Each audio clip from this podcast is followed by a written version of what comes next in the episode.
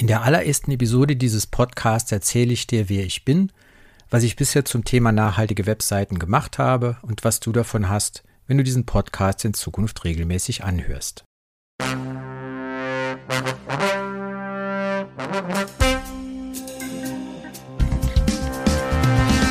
Herzlich willkommen zu Web But Green, deinem Podcast für ein nachhaltiges Internet.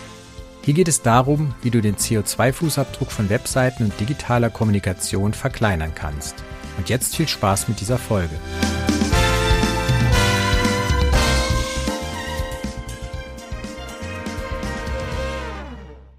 Ich bin Thorsten Bayer. Ich unterstütze Unternehmen und Selbstständige dabei, ihre Webseiten schnell und datensparsam zu gestalten. Digitale Nachhaltigkeit verschafft dir einen Wettbewerbsvorteil und du tust etwas Gutes für unseren Planeten. Schön, dass du dabei bist bei dieser allerersten Episode. Warum ich diesen Podcast mache, ist eine gute Frage. Ein Grund ist sicher, dass es bisher keinen Deutschsprachigen zu diesem Thema gibt. Ein zweiter, weil ich eigentlich schon alles gemacht habe, was ich zu dem Thema machen kann. Aber der eigentliche Grund ist, dass ich für das Thema brenne und mehr Leute dafür gewinnen will, sich mit dem Thema Nachhaltigkeit im Internet oder nachhaltige Digitalisierung zu beschäftigen. Denn wir alle können etwas tun, wir alle müssen etwas tun. Ein paar Worte zu meinem Hintergrund. Ich bin 1968 geboren, also etwas älter als das Internet, so wie wir es heute kennen. Das wurde im Herbst 1969 gelauncht, also ungefähr vor 54 Jahren. Anfangs war es natürlich eher eine Spielwiese für Nerds in den USA. Mein erster Kontakt damit war in den frühen 1980er Jahren, als ich meinen ersten Commodore 64 gekauft habe und damit in das BTX-Netz der Deutschen Post gehen konnte. Aus heutiger Sicht würde man das vielleicht als Intranet bezeichnen. Das heißt, es gab einen zentralen Rechner in Ulm, auf dem dieses ganze Netz gespeichert war. Es war alles relativ langsam und wenn dieser Rechner ausfiel, dann war eben das ganze Netz nicht erreichbar. Aber es gab damals sogar schon so Dinge wie Online-Shopping, man konnte Nachrichten lesen, Bezahlmöglichkeiten waren etabliert, das funktionierte damals noch über die Telefonrechnung. Was sich die Jüngeren ja nicht vorstellen können, früher lief immer die Uhr mit, wenn du im Internet warst. Heute haben wir ja die Flatrates und die sind natürlich auch ein Teil des Problems. Aber dazu später mehr. Ich hatte das Glück, dass wir in der Schule, in der Oberstufe bis zum Abitur das Fach Informatik dazu wählen konnten.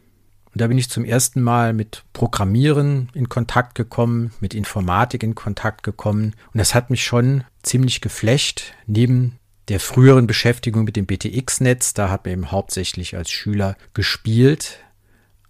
Aber es haben sich damals eben schon in der Schule ernsthafte Anwendungen abgezeichnet. Nach dem Abitur war ich dann bei der Bundeswehr. Dort hatte ich keinen Internetzugang, sondern mein Kommunikationsgerät war eine mechanische Schreibmaschine.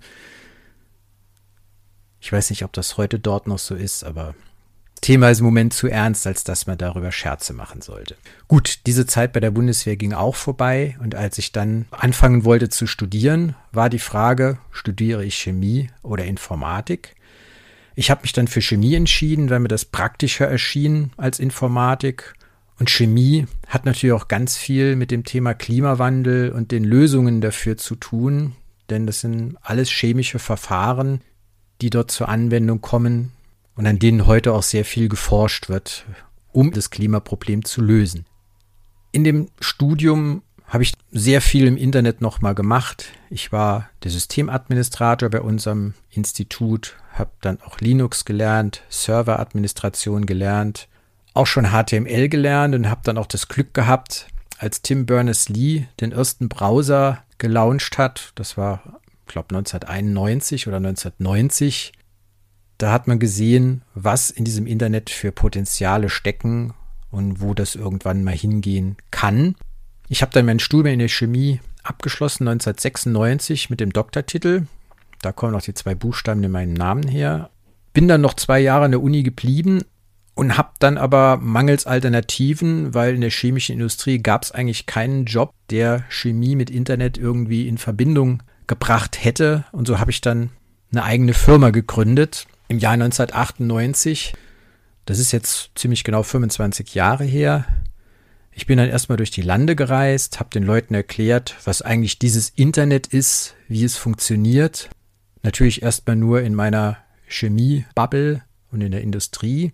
Und es war dann ganz spannend, dort dann zu den Firmen eingeladen zu werden, zu Inhouse-Seminaren, die mir Jahre vorher eine Absage gegeben hatten, weil sie das Thema Internet noch gar, mit, gar nicht auf der Rechnung hatten.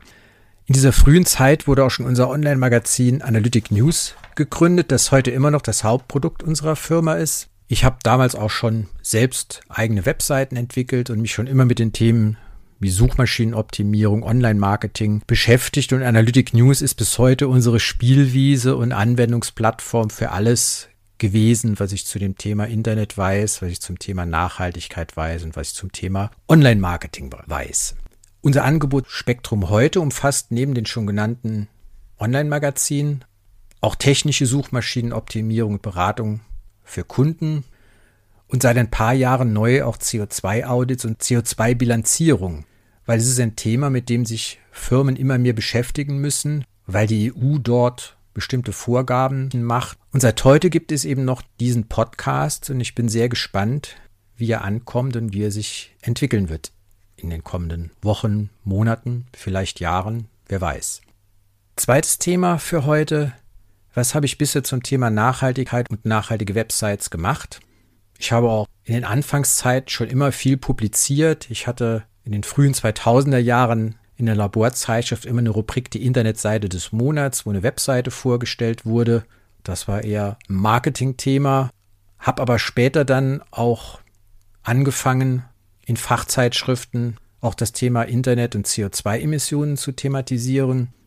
Das fing an so vor drei bis vier Jahren, hat aber, wenn ich ehrlich bin, keinen wirklich interessiert oder die Leute haben die Zusammenhänge vielleicht gar nicht verstanden, was wahrscheinlich daran liegt, dass digitaler Müll oder Daten, die irgendwo in Rechenzentren liegen, niemand sieht, im Gegensatz zu zum Beispiel Plastikmüll, der, den man sieht und der einen dann auch stört. Ich habe mich aber nicht beirren lassen und weitergemacht mit dem Thema, immer weitere Artikel geschrieben, Blogbeiträge geschrieben, Gastartikel und hatte dann später auch mal ein Interview bei der T3N zu dem Thema, was auch ganz spannend war und bei einer Lokalzeitung hier. Ich habe bei LinkedIn dann auch angefangen, zu dem Thema zu posten, mich zu informieren, mich zu vernetzen. Hatte dort vor zwei Jahren zum Beispiel mal einen Adventskalender, wo jeden Tag ein Tipp zum Einsparen von CO2-Emissionen gegeben wurde beim Online-Verhalten. Das kam aber auch eher bescheiden an. Aber ich habe immer noch weitergemacht und gedacht, da geht vielleicht noch mehr. Und dann gab es noch mal einen ganz wichtigen Boost, das steckt schon im Namen, durch die Website-Boosting. Denn da durfte ich im Heft 75 im letzten Jahr den Titelbeitrag zum Thema nachhaltige Websites schreiben. Und das war dann halt nochmal ein großer Schritt, weil ich dann eben auch außerhalb meiner Labor-, Chemie-, Industrie-Bubble in die Online-Marketing- und SEO-Welt eintauchen konnte was eine ganz andere ist, wie die, die ich bisher kannte. Und das war schon ein relativ großer Schritt. Und danke auch nochmal Mario Fischer dafür, dass du mir überhaupt die Gelegenheit dazu gegeben hast, als vollkommen Unbekannter in dieser Branche direkt einen Titelbeitrag zu schreiben. Vielleicht haben mir da diese zwei Buchstaben im Namen genützt, die einem sonst nur helfen, wenn man einen Arztbesuch macht, weil Mediziner haben einen sehr großen Respekt vor Chemikern und erklären einem immer sehr genau, was sie diagnostizieren und haben, wie gesagt, sehr großen Respekt, weil das Chemiepraktikum für Mediziner schon relativ schwierig ist. Ich durfte dann im Heft 80 der Website Boosting nochmal einen Beitrag zum Thema CO2-Bilanzierung schreiben, habe auch für den OMT in seinem Magazin einen langen Artikel geschrieben. Und durch diese Veröffentlichung kam dann nochmal ein Boost und das ist mein Buch Nachhaltige Websites. Das habe ich Ende 2022 bis Anfang 2023 geschrieben. Im Mai 2023 ist es erschienen. Durch den Artikel in der Website Boosting, den Titelbeitrag, wurde der Springer Gabler Verlag auf mich aufmerksam und meinte, sie könnten doch das Ganze nochmal etwas ausformulieren und ein Buch schreiben. Nach einiger Bedenkzeit habe ich das dann gemacht und es ist jetzt so ein halbes Jahr auf dem Markt. Und es gibt uns sicher Stoff für mindestens 50 Podcast-Folgen, weil ich dort alles zusammengetragen habe, was ich in den letzten 20 bis 30 Jahren zum Thema Suchmaschinenoptimierung, digitale Nachhaltigkeit, nachhaltige Optimierung gelernt habe. Das war jetzt alles schriftlich. Daneben gab es aber dann auch die Gelegenheit, in verschiedenen Podcasts zu Gast zu sein. Mein erster Auftritt war damals bei Markus Höfner beim Flow Fusion. Das war eine spannende Erfahrung, hat mir auch Spaß gemacht und ich habe mir gesagt, das solltest du nutzen und vielleicht noch in anderen Podcasts auftreten. Ich war bestimmt inzwischen bei circa zehn zu Gast, war alles spannend. Und wenn ihr das Thema auch mal in eurem Podcast ansprechen wollt, weil die Zielgruppe ist ja eigentlich jeder, der eine Website hat oder erstellt, genau wie Agenturen, also vollkommen unabhängig von der Zielgruppe, dann meldet euch gerne bei mir und wir schauen mal, was ich dazu beitragen kann.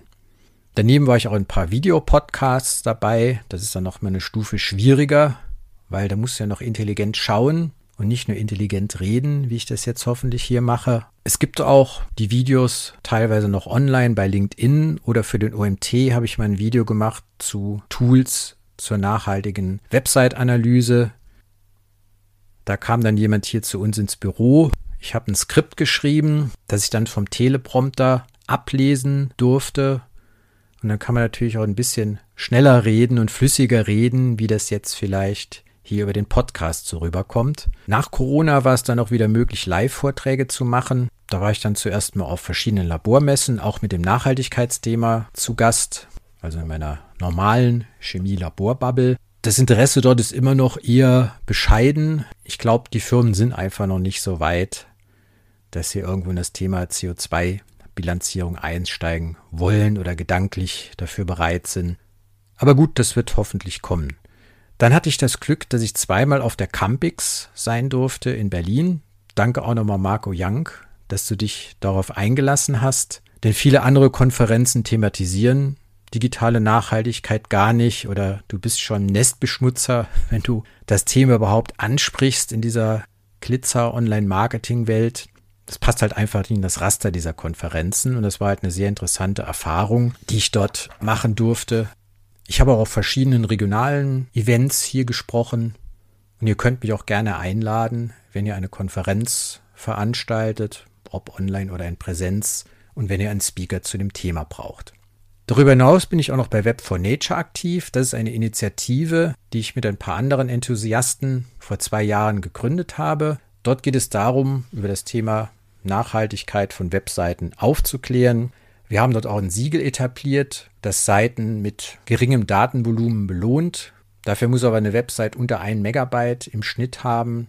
Und viele müssen dafür dann auch etwas tun, weil die durchschnittliche Website ist 2 Megabyte groß, aber es gibt durchaus auch welche, die 20 Megabyte groß sind. Aber wie man dieses Datenvolumen misst und reduziert, werden wir uns auch in verschiedenen späteren Folgen noch ansehen.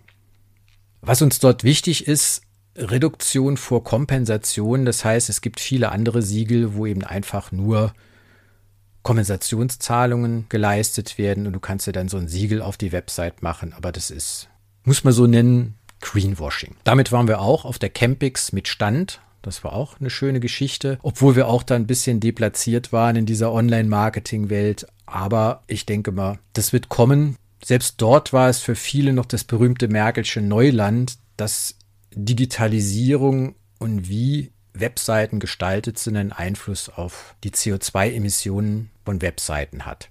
Und da ist wirklich noch viel Aufklärungsbedarf. Dann bin ich auch noch aktiv bei den Scientists for Future. Ihr kennt wahrscheinlich die Fridays for Future, die Jungen, die Scientists for Future, das sind die Wissenschaftler, also mehrere tausend, glaube ich, in Deutschland und weltweit, die die Fridays for Future beraten sollen. Problem ist da natürlich auch, dass die Fridays for Future und die Generation Z dem Thema eher ausweichen, weil sie sind ja Teil des Problems. Es ist natürlich bequemer, Kohlekraftwerke stillzulegen oder kein Auto zu haben, wenn ich in der Großstadt wohne, als seinen Internetkonsum zu hinterfragen. Von daher ist das Thema relativ schwierig, aber auch da bleibe ich am Ball und wir werden sehen, ob wir die Fridays for Future nicht auch nochmal für das Thema sensibilisieren können. Gut, und seit heute gibt es eben diesen Podcast. Das Schöne an einem eigenen Podcast ist wahrscheinlich, dass man die Themen und auch die Frequenz selbst bestimmen kann, auch Dinge vertiefen kann. Das ist auch für mich an vielen Stellen Neuland und spannend. Aber wenn man nur als Gast irgendwo ist oder auf einer Konferenz spricht, dann sind die Themen ja gesetzt und man kann sie selbst nur zum Teil bestimmen. Und es ist halt relativ spannend, dass dieser Podcast mir die Möglichkeit bietet, hier eigene Themen zu setzen oder auch auf aktuelle Entwicklungen direkt einzugehen. Gut. Dritter und letzter Punkt für heute. Was hast du davon, wenn du diesen Podcast in Zukunft regelmäßig hörst? Ich kann dir versprechen, dass du aktuelles Wissen bekommst. Denn ich bin ja jetzt seit 40 Jahren im Internet oder in dem BTX-Netzwerk was ich vorhin angesprochen habe, unterwegs. Ich kenne jetzt alle relevanten Bücher zum Thema digitale Nachhaltigkeit. Nach meinem sind jetzt schon mehrere erschienen. Also das Thema kommt auch in der Printwelt immer mehr an. Ich beobachte alle Neuigkeiten, bin, was ich schon mal gesagt habe, vernetzt mit allen wichtigen Influencern weltweit oder auch Leuten, die Software und Tools zur CO2-Messung von Webseiten entwickeln und die Berechnungsmodelle erstellen. Und das ist halt relativ spannend, weil diese Modelle natürlich immer viele Annahmen haben und die sollte man eben auch kennen, äh, wenn man daraus jetzt irgendwelche Schlüsse zieht. Ich mache auch regelmäßig eigene Auswertungen. Habt ihr vielleicht bei LinkedIn oder anderswo schon mal gelesen oder in meinen Artikeln.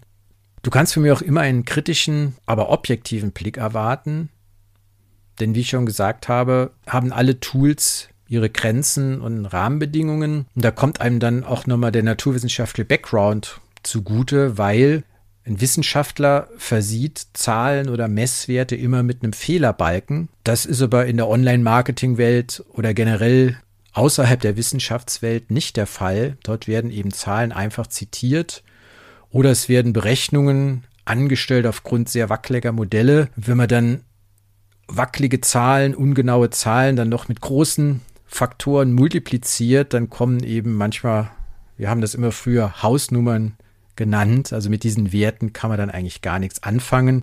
Es ist auch so, dass manchmal der 360-Grad-Blick fehlt, weil Leute picken sich einzelne Aspekte raus und andere Dinge werden dann vielleicht vernachlässigt, denn das Internet ist wenn ich dir nur mal ein Beispiel gebe, nicht nur das, was du auf deinem Smartphone siehst, was dein Smartphone an Strom verbraucht, da sind halt immer auch die ganze Netzinfrastruktur dahinter, das, was in den Rechenzentren passiert. Und wir müssen natürlich auch immer die Hardware, die Nutzungsdauer, Recycling, Herstellung mitnehmen. Und nur dann haben wir einen kompletten Blick. Und wenn ich dir immer nur einen Teilaspekt rauspicke, dann habe ich natürlich kein reales Bild zum Beispiel sind viele Siegel, die ihr so im Internet für Webseiten habt, aus meiner Sicht reines Greenwashing und Behauptungen wie klimaneutrale Website, CO2-neutrale Website oder noch schlimmer klimapositive Website sind zum Glück bald in der EU gar nicht mehr möglich, weil die EU gerade ihre Gesetzgebung dazu verschärft. Das gilt jetzt natürlich nicht nur für Internet, aber hoffentlich auch. Oder auch so ein Wort wie Green Hosting ist auch so ein Thema, das muss dann natürlich zukünftig untermalt werden mit Fakten. Warum nennt sich ein Hoster Green Hosted? Ich würde diesen Podcast gern zu einer zentralen Anlaufstelle für das Thema digitale Nachhaltigkeit im Internet machen. Und ich will für euch ein Ansprechpartner auf Augenhöhe sein. Das heißt, ihr könnt das Ganze auch innerlich mitgestalten. Wenn ihr Fragen habt, Themen habt, Neuigkeiten habt oder Artikelempfehlungen, dann schreibt mir die gerne in den Kommentaren, vernetzt euch mit mir auf LinkedIn oder ruft an. Es gibt auch noch ganz klassische Kommunikationswege. Ihr werdet mich auf vielen sozialen Medien nicht finden. Das ist doch Teil meiner digitalen Nachhaltigkeit, dass ich eben primär nur auf LinkedIn und per E-Mail erreichbar bin oder über meine Website. Es kann auch sein, dass ich hier bald Interviews machen werde denn mir schweben da schon ein paar interessante Gäste und Gästinnen vor. Es haben sich sogar schon ein paar angemeldet, als sie gehört haben, dass dieser Podcast rauskommt. Ganz wichtig zum Abschluss ist mir auch noch ein Punkt, so das Leitmotiv dieses Podcasts. Das soll sein, mach die Dinge so einfach wie möglich, aber nicht einfacher. Vielleicht hast du den schon mal gehört. Das ist einer der vielen klugen Sprüche von Albert Einstein. Also ich liebe Zitate, habe auch in unserem Newsletter bei Analytic News jede Woche eins drin und werde auch hier sicher immer welche einbauen, wenn sie passend sind.